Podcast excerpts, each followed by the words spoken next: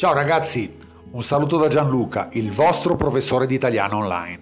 Como siempre hoy vamos a conocer algo más acerca de la gramática italiana y hoy vamos a ver los verbos de carácter meteorológico en italiano.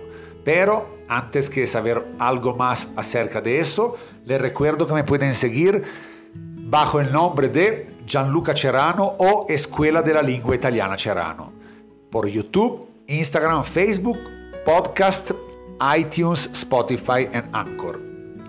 Como siempre antes, vamos a conocer más acerca de un personaje histórico de la cultura y de la sociedad italiana. Hoy aprenderemo más acerca de Gianni Agnelli. Gianni Agnelli, all'anagrafe Giovanni Agnelli, nacque a Torino il 12 marzo del 1921. Morì sempre a Torino il 24 gennaio del 2003.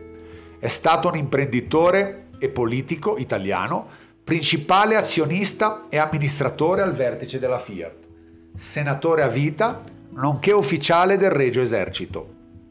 Era anche noto come l'avvocato, per via del suo titolo di studio, la laurea in giurisprudenza, anche se, non avendo mai sostenuto l'esame da procuratore, il titolo non gli competeva. Fu per molti anni sindaco di Villar Perosa figlio di Edoardo Agnelli e di Virginia Bourbon del Monte. La famiglia, figlio di Edoardo e Virginia de Bourbon del Monte, nacque a Torino, nella casa di famiglia in Corso Oporto. Il nonno era il senatore Giovanni Agnelli, fondatore, insieme ad altri della Fiat, il padre Edoardo, che morì tragicamente in un incidente aereo. Riprese il nome del nonno, cui tutti si riferivano come il senatore. Sposò nel 1953 a Strasburgo, nel castello di Ostoffen, Marella Coracciolo. Bien muchachos, ya hemos aprendido algo más acerca de este grande empresario italiano y ahorita vamos a adentrarnos acerca de los verbos atmosféricos en italianos.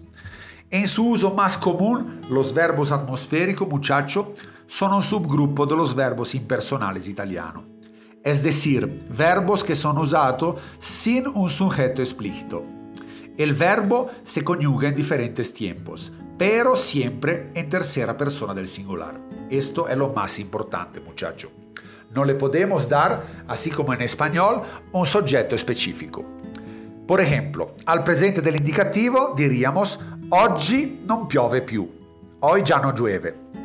Adesso non nevica più, ora già non nieva al preterito imperfetto, quando arrivarono cominciava a imbrunire, quando llegaron empezaba a anochecer. El futuro dell'indicativo, domani nevicherà, mañana nevarà. Al presente del soggiuntivo, speriamo che non piova domani, esperamos che non llueva mañana. E al preterito imperfetto del soggiuntivo, non volevo che piovesse, no quería que lloviese. Además, estos verbos meteorológicos también se usan en su forma no personales. Infinitivo, por ejemplo, tras preposición está per piovere, está a punto de llover, va a llover. Al participio passato, esta forma se usa en los tiempos compuestos. È piovuto, ha llovido. Y al gerundio, con esta forma se construye en los tiempos progresivos. Sta piovendo e sta lloviendo. Sta nevicando e sta nevando. Una cosa muy importante, muchacho, es que tradicionalmente se ha indicado come corretto el ausiliare essere. No obstante eso, el uso di avere come ausiliare se ha estendido y en la lingua común già si aceptan ambos. Stamattina è piovuto. De igual forma podemos decir stamattina ha piovuto. Oggi è nevicato. Della misma forma possiamo dire oggi ha nevicato, hoy ha nevado. Questa notte è diluviato. O questa notte ha diluviato. Esta noche ha diluviado. Normalmente no hay entonces mucho problema acerca dell'utilizzo del verbo essere o del verbo avere quando utilizziamo verbo di carattere meteorologico.